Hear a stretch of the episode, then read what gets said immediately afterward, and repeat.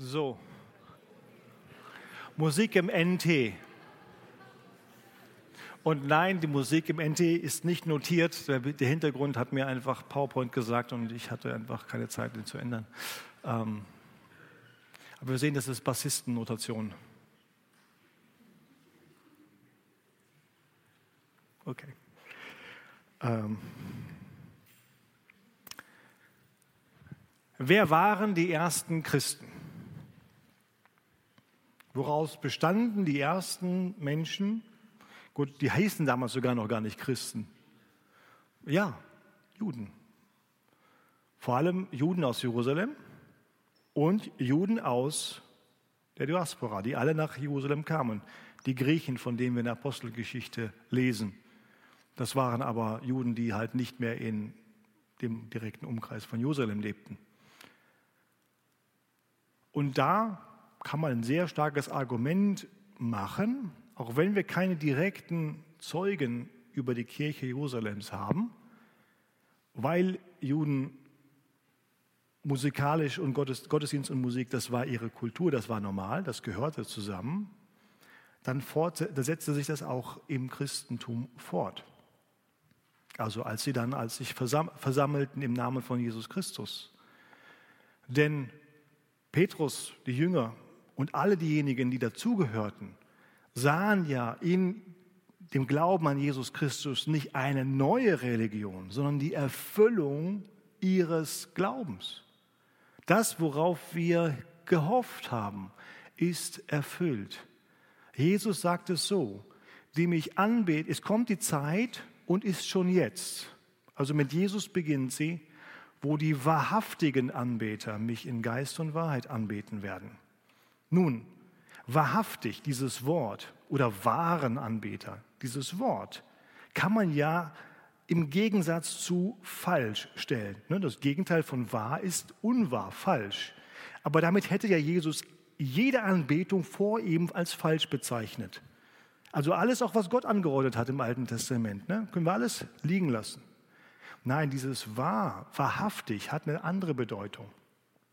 Alles deutete hin auf diesen Moment und jetzt ist er erfüllt. Jetzt ist dies wahr. Alles war ein Schatten, ein Symbol auf Christus und auf die Beziehung, wie sie jetzt mit ihm möglich ist im Evangelium. Und jetzt ist es wahr. Und wir jetzt auch leben in dem noch nicht. Auch wir werden einmal wahrhaftig vor ihm stehen und dann wird das, was wir hoffen, zum Schauen. Und so kann man das sehen. Also das war die, die, die, der wahre Gottesdienst, der jetzt durch Jesus möglich wurde, losgelöst. Wovon war er losgelöst? Von den Zeiten, von den Festen, von gewissen Opfern und vom Tempel. Losgelöst und sagt in Geist und Wahrheit. Also in Beziehung mit mir, lebendig gemacht durch den Geist, auf der Wahrheit meines Wortes. So werden wir jetzt weitergehen. Und ihr übrigens hat Petrus, Paulus nachher erklärt, seid jetzt die Tempel, der Ort, wo das passiert, wo Gott ist. Na, okay. Also die Juden pflegten von Art her eine ausgeprägte Kultur des gemeinsamen Singens, besonders im Kontext der Gottesdienste. Hier kamen auch die Psalmen zum Einsatz. Und diese Praxis führte die neutestamentliche Gemeinde weiter. Jesus sang mit seinen Jüngern Psalmen. Das wissen wir mindestens von einer Stelle, nämlich als sie den Lobgesang gesungen haben, gingen sie hinaus in den Garten Gethsemane, Matthäus 26, Markus 14, an zwei Stellen belegt. Jesus sang mit seinen Jüngern. Und die Gemeinde führte diese Tradition weiter. Und das war so eine, dieses Psalmensingen, so eine wichtige Sache, dass Paulus sogar den Heiden sagt, singt diese Psalmen. Ja, aber das sind doch die Lieder von den Juden. Ja, singt diese Psalmen. Kolosser, Epheser, das waren heidnische Städte, das war nicht Jerusalem, dem musste man das ja gar nicht sagen. Kolosser singt Psalmen, die mussten ermutigt werden. Und nicht nur, okay, die Juden unter euch, die gehen in ihren Psalmgottesdienst und machen da Psalmen und okay, ihr Heiden, ihr geht in den Hymnos-Gottesdienst und singt dann eure Lieder. Und wer auch immer ganz besonders geistlich ist, geht in die geistlichen Lieder Gottesdienst und macht dann seine Musik da. Sagt einander ihr. Macht Psalmen, Hymnen, ungeistlichen Liedern. Was auch immer genau diese drei Worte bedeuten, eines ist sicher, sie waren keine Synonyme, das waren unterschiedliche Arten von Musik. Und Jesus sagt durch Paulus, eure Gemeinschaft wird auch dadurch zum, äh, zum sichtbar werden, dass er diese Vielfalt nicht nur aushaltet, ertragt einander mit Augen verdrehen, Kolosser 3, Vers 14, sondern ertragt einander in Langmut. Im Sinne von, handelt nicht zu vorschnell mit eurem Gericht. Also Vielfalt in der Einheit unter Christus. Ein starker Hinweis darauf. Die Wurzeln der Urgemeinde liegen im jüdischen Glaubensgemeinschaft. Sie war eine singende Gemeinschaft. Die ersten Christen sangen. Und dass sie das taten, schon sehr früh haben wir tatsächlich einen außerbiblischen, also nicht gegenbiblischen, sondern nicht in der Bibel gefundenen historischen Beleg davon, dass die ersten Christen sangen.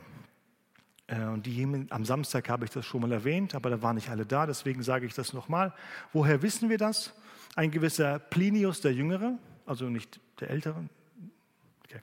der Jüngere, der schrieb einen Brief an Kaiser Trajan über die Christen und da schreibt er folgendes, das ist jetzt übersetzt aus dem Lateinischen, dass sie es gewohnt sind, an einem bestimmten Tag vor Tagesanbruch zusammenzukommen und dass, Christ, und Christus als Gott abwechselnd ein Lied singen.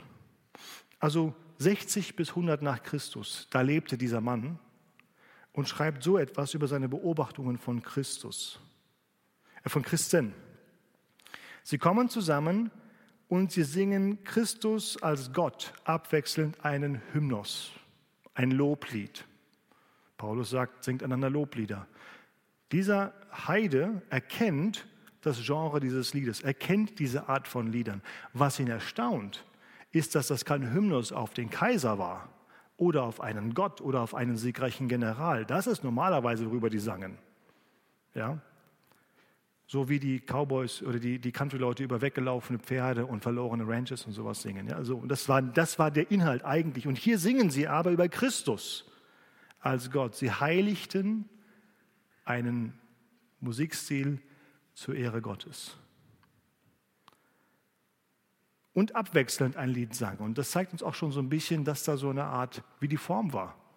Ne, wohl ein Vorsänger und ein Nachsänger, vielleicht konnten die das nicht so gut oder haben die Lieder gelernt. So Wechselgesänge, das kennen wir auch vom Alten, vom Judentum, das gab es da auch, Wechselgesänge. Und das scheint hier so durchzuklingen, dass das so eine Art Wechselgesang war. Machen wir heute weniger. Ja? Ähm, die nun wachsende Gemeinde verfasste bald schon eigene neue Hymnen und geistliche Lieder, und einige davon finden wir tatsächlich auch im Neuen Testament. Und ich äh, äh, habe diese Lieder ähm, jetzt nicht, äh, nicht eingeblendet hier. Zurück, sonst werden alle hungrig. Ähm, aber zum Beispiel Philippa 2 haben wir heute schon angefangen zu zitieren. Er, der in göttlichen Gestalt war, hielt es nicht für einen Raubgott gleich zu sein, sondern äußerte sich selbst, nahm Knechtsgestand an und wurde als Knecht des Menschen empfunden. Er war gehorsam bis zum Tod, ja bis zum Tode am Kreuz. Deshalb hat Gott ihn auch erhöht und einen Namen gegeben, der über alle Namen ist, dass in seinem Namen, äh, dass in seinem Namen sich beugen werden alle, die auf der Erde, unter der Erde und jetzt habe ich den Text vergessen. Das ist ein Lied, das ist ein Gedicht, ein singbares Stück Schrift. Und das ist so wichtig. Warum ist das so wichtig? Weil das Evangelium hier drin ist. Gleich, stimmt, jetzt erinnere ich mich, später haben wir ein bisschen mehr davon. Zunächst erstmal, wo kommt denn eigentlich im Neuen Testament außerhalb von diesen gedichteten Formen, die wir im Deutsch gar nicht mehr so wiederfinden, weil sie im Deutschen sich halt nicht dichten? Man sieht die Poesie nicht mehr, weil das im Griechischen Poesie ist. Wo kommt Musik vor? Wo wird sie erwähnt? Was lernen wir im, Alten, im Neuen Testament über Lieder, über Musik? Wie hat diese Gläubigen Musik begleitet? Und das war hier ganz früh das Musik nach dem Mahl. Also das war das Lied, das Jesus mit seinen Jüngern gesungen hat. Äh, einen Lobgesang. Und als sie einen Lobgesang gesungen hatten, gingen sie hinaus an den Ölberg.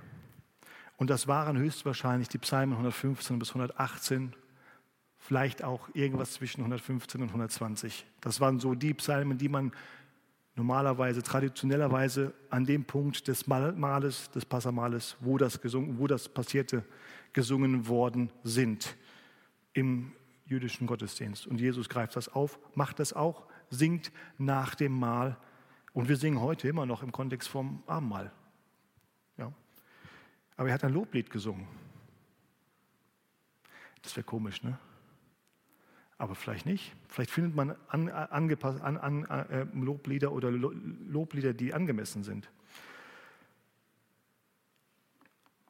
Musik im Gefängnis. Spannende Geschichte, nicht wahr? Paulus und Silas, kennt jedes Kind, nicht wahr? Die haben so laut gesungen, dass die Wände zusammengefallen sind. Stimmt's? Ja, nicht ganz, aber sie haben gesungen, danach sind die Wände zusammengefallen. Aber das war Gott. Aber das Singen war, was sie gemacht haben. Und sie waren ja nicht in der besten Situation und Verfassung. Aber sie haben im, Musik, im Gefängnis musiziert. Um Mitternacht aber beteten Paulus und Silas und Lob, Lob sangen, Hymneo, hm, das Wort wieder Gott. Das ist eines der, Vorkomm der, der wenigen Vorkommnisse. Die waren also, die kannten Lieder, die sie auch in ihrer Not singen konnten. Ja, das waren keine Jammerlieder, das waren keine Klagelieder, das waren Hymneos, Lieder auf Christus, als sei er unser Gott. Lieder, Musik als Zeugnis. In Römer 15, 9 und weiter geht es auch, aber hier heißt es so, die Heiden aber sollen Gott loben um der Barmherzigkeit willen, wie geschrieben steht. Psalm 18, 50 wird zitiert. Darum will ich dich loben unter den Heiden und deinem Namen singen. Ich will dich unter den Heiden loben und deinen Namen singen. Das Lob unter den Heiden soll was tun? Die Heiden aber sollen Gott loben um der Barmherzigkeit willen, wie geschrieben steht. Wovon singen wir? Über die Barmherzigkeit. Was ist die Barmherzigkeit? Das ist das Evangelium. Um der Barmherzigkeit willen, von der wir singen, als Lob Gottes unter den Nationen sollen sie mit einstimmen. Und hier sehen wir, wozu Gott Evangelisation in die Welt schafft. Äh, John Piper sagt, Mission existiert, weil Anbetung noch nicht existiert. Und am Ende wenn alles zu Ende ist und im Himmel sind wir, was ist dann übrig? Dann wird Erlösung nicht mehr notwendig sein, aber Anbetung ist noch da. Dafür sind wir geschaffen, dafür sind wir hier und wir machen das jetzt schon als Zeugnis vor der Welt. Römer 15, 9. So kommt es davor, ist auch in äh, Kolosser 3, Vers 16 impliziert, lasst das Wort christlich reichlich unter euch wohnen, indem ihr singt. Ähm, und dieses Gesingen ist in den Gottesdiensten, wo auch Fremde dazukommen und verstehen dürfen, wir singen hier von Christus und vom Evangelium. Musik als Unterweisung. Lasst das Wort des Christus reichlich unter euch wohnen, lehrt und ermahnt euch gegenseitig. Aber auch 1. Korinther 14, 15, da wo Paulus die Affäre, die Dinge in, in, nicht die Affäre, sorry, die Dinge, Affairs, ich komme gerade aus Amerika, da heißt Affairs, die Zustände die Zustände in, in äh, Korinther, in der Gemeinde in Korinth sortiert. Und dann sagt er folgendes, wie soll es denn nun sein? Ich will beten mit dem Geist, aber ich will auch beten mit dem Verstand. Ich will Psalmen singen mit dem Geist, aber ich will auch Psalmen singen mit dem Verstand. Er sagt, ich will es meinen, aber ich will es auch verstehen. Die hatten so das Problem, dass wenn sie meinten, wenn keiner das mehr versteht, dann ist es besonders geistlich. Und da war Unordnung und da war Zungenrede und da war alles möglich. Wir kennen den Text. Und da sagt er, ich, es ist nicht verkehrt, dass ihr erfüllt seid von den Dingen, die ihr tut, aber das muss auch mit dem Verstand passieren. Lernt die Psalmen und die sollen zu euren Herzen sprechen. Und sie sollen zu eurem Verstand sprechen. Musik als Jüngerschaft. Wo, wo kommt das vor? Epheser 5, 18b bis 19. Lasst euch füllen mit dem Geist, indem ihr einander ermuntert mit Psalmen und Lobgesängen und geistlichen Singen, singt und spielt dem Herrn in euren Herzen. Mit anderen Worten, wachst im Glauben und die Lieder, die ihr einander singt, die ihr in der Gemeinschaft singt, sind ein Werkzeug dafür. dafür haben wir, davon haben wir aber schon gesprochen. Aber das ist eines der großen Dinge, warum wir Musik in der Gemeinde machen, ist, weil wir durch sie im Glauben wachsen können. Musik als Gemeinschaft.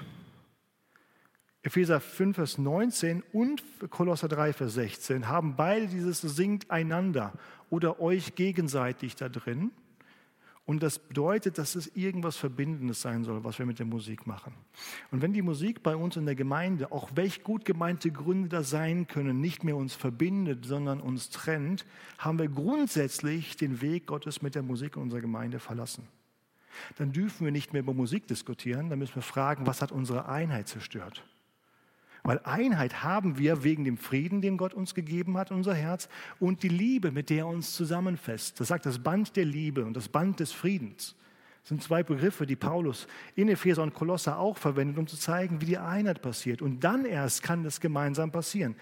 Denn nachdem er gesagt hat, ihr seid verbunden mit dem Band des Friedens und mit dem Band der Liebe, spricht er erst über die Musik, die einander dienen soll. Das heißt, wenn wir an der Musik schon streiten, das sind Früchte von etwas viel tieferem, viel grundsätzlicherem. Wenn wir nicht einen Weg haben, über Differenzen in der Musik brüderlich und ohne Streit, ohne Zertrennung miteinander zu reden, dann haben wir den Frieden und die Liebe verlassen. Und das ist ein grundsätzlicher Ansatz von mir, denn die, das Wort gibt uns so diese Richtung vor. Die Grundlage für die Musik in der Gemeinde ist geistliche Gemeinschaft auf der Grund der Liebe und den Frieden, den Gott uns gegeben hat. Dann haben wir auch Harmonie und Segen durch, das, durch die Musik. Gott kommt zu seinem Ziel. Aber wenn Gott nicht mehr durch die Musik zu seinem Ziel kommt, können wir über die Früchte dieser Problematik lange diskutieren, uns zerstreiten und neue Gemeinden gründen, so viel wir wollen. Aber das eigentliche Kernproblem haben wir nicht angesprochen. Was uns am Anfang getrennt hat, war fehlender Friede und fehlende Liebe zueinander. Deswegen ist es so wichtig, auf die Grundlagen zurückzugehen, das auch mal auszuhalten. Und deswegen heißt es auch, habt lange Mut, vergebt, ertragt, so wie euch vergeben ist, so wie ihr tragen werdet. Und vergisst nicht, in der Gemeinschaft der Heiligen habt ihr es mit Menschen zu tun, die hat Gott auserwählt, geheiligt und geliebt. Kolosser 3, Vers 12. Mit diesen Menschen haben wir es zu tun. Gott hat einen Plan mit uns als Gemeinde. Und ich weiß, die Realität zerschellt manchmal daran und es ist nicht immer einfach und manchmal passieren Dinge, die schmerzhaft sind, aber das war nicht der Wille Gottes, das ist nicht der Gedanke Gottes, das ist nicht der Friede Gottes, der uns dann geführt hat.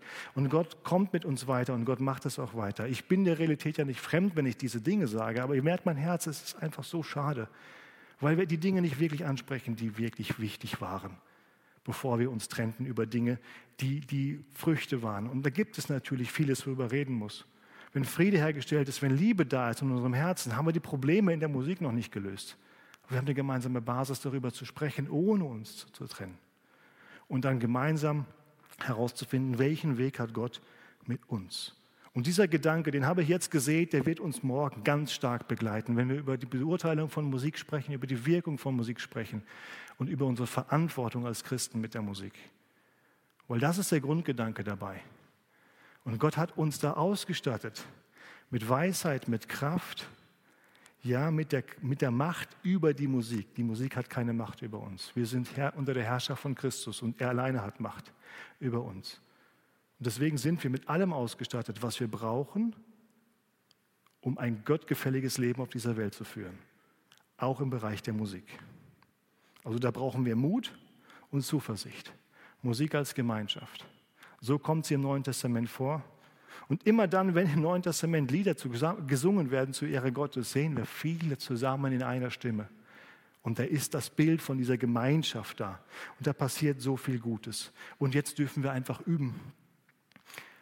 Thema Musik und Emotionen. Ähm, vielleicht ein bisschen ein leichteres Thema, aber das kommt aus Jakobus 5, Vers 13 und da heißt es, leidet jemand unter euch, der Beter? Ist jemand guten Mutes? Geht's dir gut? Dann vergesst Gott nicht, singe Psalmen. Singe Psalmen. Denn die helfen dir gerade auch auf dem Gipfel deiner Gefühle an Gott zu denken. Da ist es manchmal schwieriger, nicht wahr? Wenn es uns gut geht, dann vergessen wir Gott und ihm zu danken. Ja, wenn es uns schlecht geht, dann beten wir, dann sind wir da und dann hat auch Gott unsere, unsere Aufmerksamkeit und das ist auch richtig so. Aber wie schön ist es, wenn wir auch guten Mutes sind und Psalmen singen, weil das gibt dann auch unserem Gesang und unserer Freude Fundament. Musik und das Evangelium.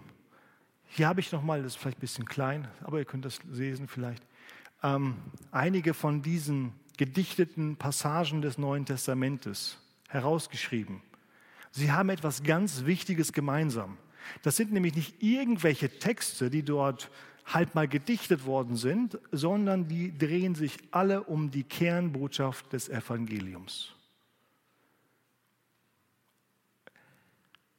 Lieder, die von Generation zu Generation, von Ohr zu Ohr in den Gemeinden weitergegeben worden sind. Und weil sie Lieder sind, bleiben sie unverändert oder und prägen sich besser ein, lernen, lehren, vertiefen. Johannes 1, 1 bis 18, am Anfang war das Wort und das Wort war bei Gott und Gott war das Wort. Bis hin zu Vers 18. Dieses massive Lied über Jesus, die Offenbarung Gottes. Jesus ist Gott. Wenn wir das nicht wissen, wenn wir da keine Überzeugung von haben, dann ist der Rest des Evangeliums hinfällig. Epheser 3, Vers 14, eine Einladung zum Glauben. Philippa 2, 6 bis 11, das wir gerade zitiert haben, eine Zusammenfassung des ganzen Evangeliums geschehen, wie Gott Jesus schickt und er uns dann zu sich hochzählt. Die Beschreibung der göttlichen Natur von Jesus. Er ist das Ebenbild Gottes, der Erstgeborene vor aller Schöpfung, Kolosser 1, Vers 15 und bis 20. Das ist der getextete Teil. Die Zusammenfassung vom Leben von ganz, in einem Vers. 1. Timotheus 3, Vers 16. Die Zusammenfassung vom Leben von Jesus. Und Petrus, sogar Petrus hat sich mit der Lieddichtung bemüht ich weiß nicht, wie musikalisch Petrus war, ich kann mir irgendwie schlecht vorstellen, so ne, der Fischer. Ne, ich glaube, beim, beim Abendmahl, wo Jesus dann eingeleitet hat, Jesus in so einer schönen, ausgebildeten, im Himmel geformten Stimme und Petrus der Monoton, ja, der dann, den Witz habe ich hier schon mal gebracht, sorry. Äh, einfach, ich weiß es nicht, vielleicht war er auch wirklich, ne, also, also als, als, als Fischer, so nachts auf dem, ne, über den See, gute Akustik, vielleicht hat er da wirklich gut geübt. Ne überrascht uns dann im Himmel. Und der hat ein Lied geschrieben. Äh, und zwar, oder er hat eins zitiert. Das kann auch sein, dass er das gar nicht selbst geschrieben hat, sondern ein Lied, das sie kannten, zitiert haben. Ja, wie Prediger das manchmal machen. Auf einmal fallen die in einen Vers rein. Der ist einfach besser formuliert, als man selber kann. Und vielleicht war es auch so. Und erklärt das Leiden von Jesus, warum er leiden musste, in 1. Petrus 2, 21 bis 25. Und so sehen wir auch, die Lieder des Neuen Testaments und die gedichteten Stellen haben ein großes Ziel, Vertiefung von dem, was wirklich wichtig ist. Jesus Christus, unser Erlöser, der Sohn Gottes. Und am Ende haben wir ein ganzes Buch, und damit möchte ich schließen, ein ganzes Buch voller Lieder. Ja, wir haben die Lieder der Offenbarung. Und da möchte ich einfach ein paar Fragen an die Momente, wo Musik vor Gott passiert im Thronsaal Gottes. An diese Momente möchte ich einfach ein paar Fragen stellen. Wer wird da angebetet? Wer betet dort an? Womit? Was sind die Mittel, mit denen angebetet wird? Und was ist der Anlass? Was löst diese Anbetung aus? Denn Anbetung ist immer eine Antwort auf Offenbarung. Welche Offenbarung löst dieses Lob oder dieses Lied, diese Anbetung aus? Es gibt die Lieder, ich habe sie mal kurz äh, nacheinander, ich gebe euch die Bibelstellen, ich habe sie leider nicht da vorne, aber die sind erstmal, das erste Lied ist in, äh, äh in Kapitel 4, ab Vers 8, das sogenannte Trisagion, das Heilig, Heilig, Heilig. Und das ist wie so der Einstieg in das Lied, das eigentlich schon immer wieder hochkommt. Wenn man zum Beispiel in Jesaja 6 in den Himmel schaut, dann klingt es da schon, heilig, heilig, heilig. Und so als ob jetzt ähm, wir unseren, unseren, unseren Empfänger so auf, auf Himmelsfrequenz stellen. Das Erste, was wir hören, ist dieses Heilig, Heilig, Heilig. So beginnt es auch in Offenbarung mit diesen Klängen. Die erstes, was wir als hier hören vor dem Thron Gottes, ist das Heilig, Heilig, Heilig, das Echo des Engelgesangs. Und dann 4, 4 Vers 11, ein Lied der Hingabe und Ehre für den würdigen Schöpfergott. Und hier ist es ein Zeugnis für das Glaubens der Singenden, denn sie singen hier nicht nur über den Gott, sondern über unseren Herrn und Gott. Und jeder, der das sagen kann, wird dann singen können. Unser Herr und Gott. Wir wissen, einmal wird sich jedes Knie beugen und jede Zunge bekennen, dass er Gott ist. Aber es gibt nicht alle, die sagen können, unser Gott. Und wohl denen, die das können. Schon jetzt. Weil die es jetzt singen, werden es im Himmel auch singen. In Kapitel 5, 9 bis 13, das ist das Lied über das Werk und die Würde von Jesus. Hier kommt Jesus zum ersten Mal vor als einer, der besungen wird. Und dann geht es weiter. Äh, in Kapitel 7, Vers 10. Das Lied über Gott und über das Lamm als den alleinigen Heilsbringer. Und dann geht das über in das Loblied 7, Vers 12 zum Lobpreis Gottes über sein Erlösungswerk. Dann springt es ein bisschen weiter und in Kapitel 11, Vers 15 ist ein Lied, das Christus als Herrscher proklamiert. Das ist so, so wie eine Fanfare. Jesus regiert. Und auf dieses Lied folgt dann ein paar Versen später ein Lied als Dank für die gerechte Herrschaft von Jesus. Diese Lieder, die geben sich selbst so ein bisschen die Hand. Und dann ein Lied als Ruf zur Freude, weil das Reich Gottes und die Macht von Christus gekommen sind. Das ist Kapitel 12. Da ermutigen sich die Gläubigen zu einem Loblied, denn die Hoffnung beginnt sich zu erfüllen vor ihren Augen. Und das mündet dann in Kapitel 15 in das Lied des Lammes. Ja, da kommt das auch mit der Hochzeit vor, wenn ich mich richtig erinnere. Nee, das kommt gleich später. Das Lied des Lammes. Das erste Lied des Lammes ist Vers Kapitel 15. Und dann gibt es zwei Halleluja-Lieder. Kapitel 19, 1 bis 3, das Halleluja über Gottes Gerechtigkeit. Und wenn wir wissen, wo wir jetzt schon sind und was wir alles schon gelesen haben in der Offenbarung, ja, das erschreckt uns ja manchmal, wir haben ein bisschen Schwierigkeiten damit. Haltet aus, im Kapitel 19 lobt der Himmel Gott für seine Gerechtigkeit in all dem. Das werden wir dann auch verstehen, selbst wenn wir das noch nicht verstehen. In all dem sehen wir Gottes Gerechtigkeit. Und dann das Halleluja über Gottes Herrschaft und die Hochzeit des Lammes, Kapitel 19, 6 bis 8. Da sind wir wieder voll drin dabei. Und dann gibt es im Vers 21, Kapitel 21 noch das Lied über Gottes ewige Wohnung unter den Menschen.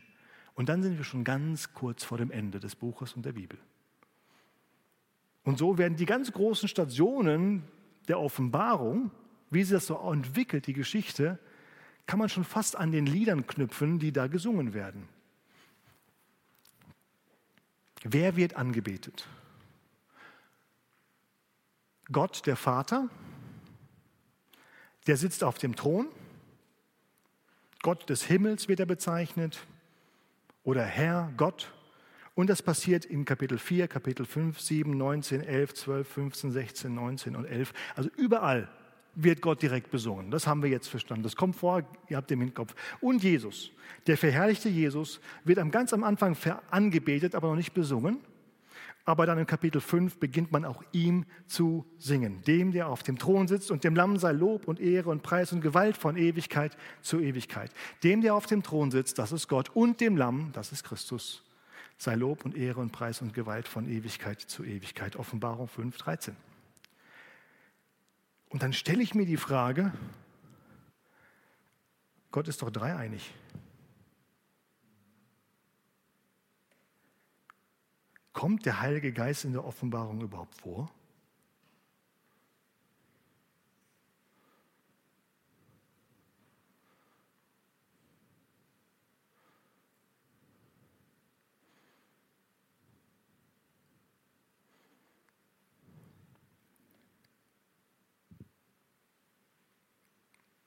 Ja, nein, zu spät.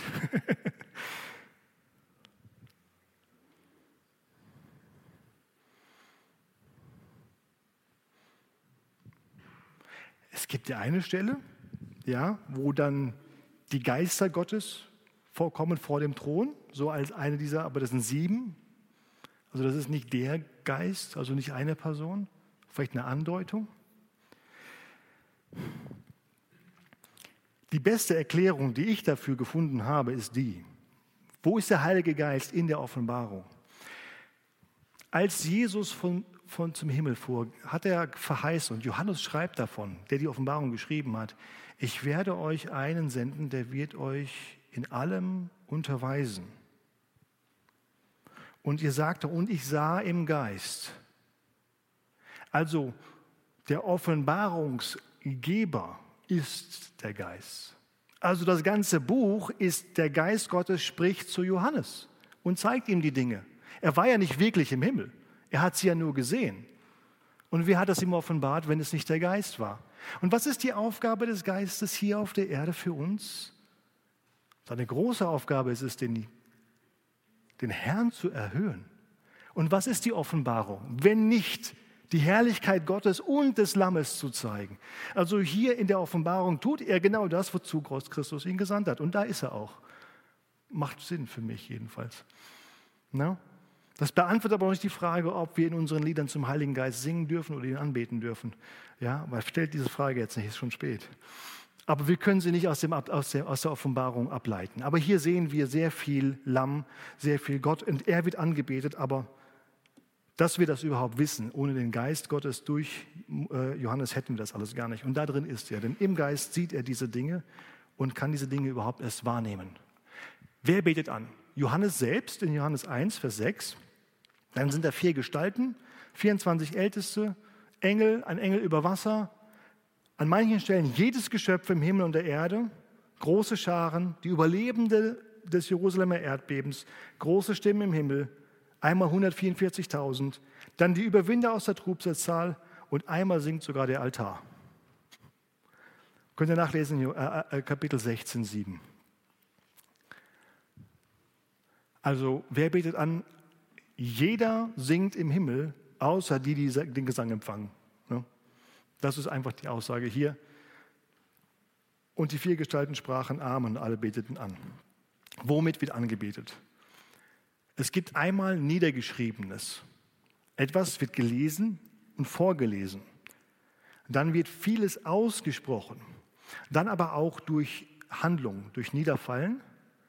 Auch Rauch wird zur Ehre Gottes genannt. Hier die Räucherschalen der Gebete der Heiligen. Auch Rauch in Kapitel 19. Musikinstrumente, aber hier nur Hafen. Also Hafen kommen wirklich alleine nur vor. Ähm, und Gesang. Und sie singen neue Lieder und sie stimmten ein neues Lied an. In Kapitel 14, sie sangen ein neues Lied, das nur die 144 singen konnten. Also da gibt es nochmal so ein paar Eliten nochmal, äh, wie auch immer das man auslegen möchte. Aber es gibt es neue Lieder. Und in Kapitel 15, Vers 3, da singen wir das Lied des Mose und das Lied des Lammes. Und ich bin echt gespannt, welches von den Liedern von Mose wieder singen? Oder ist das eins, das Mose schon geschrieben hat, aber wir noch nicht kennen? Das ist einfach meine musikalische Neugier, mehr nichts. Und das Lied des Lammes. Also das Lied entweder über das Lamm oder ein Lied, das Jesus selbst geschrieben hat. Das wäre doch was.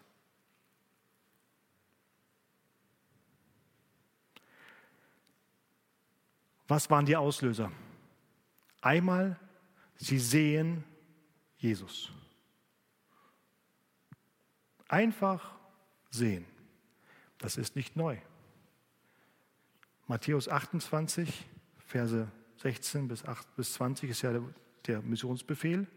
Aber sie gehen an den Berg, wohin Jesus sie gerufen hat, und sie sahen Jesus und was passiert? Wer kennt den Text? Sie fielen nieder und beteten an. Einige zweifelten, dann spricht Jesus zu ihnen, mir ist gegeben alle Gewalt. Missionsbefehl im Kontext einer Anbetungszeit. Sie sehen Jesus, sie beten an. Anlass, die Erkenntnis Gottes. Er ist ewig. Anlass, was Gott getan hat, die Schöpfungstat und die Erlösungstat. Anlass, Ereignisse, Wunder, die die Menschen erleben. Und das erinnert uns doch sehr stark ans Alte Testament. Wer Gott ist, wie Gott ist, was Gott tut und was wir mit ihm erlebt haben. Nichts anderes wird uns im Himmel begleiten. Das wird auch dann noch der Inhalt unserer Lieder sein, weil Gottes Werk wird ewig weitergehen. Und so endet die Bibel nicht direkt mit diesen Worten, aber mit diesem großen Aufruf. Fürchtet Gott und gebt ihm die Ehre denn die Stunde des Gerichts ist gekommen und betet an den, der gemacht hat Himmel und Erde, Meer und Wasserquellen. Bete Gott an. Und das ist die große Botschaft, die uns in der Offenbarung entgegenstrahlt. Darum geht's.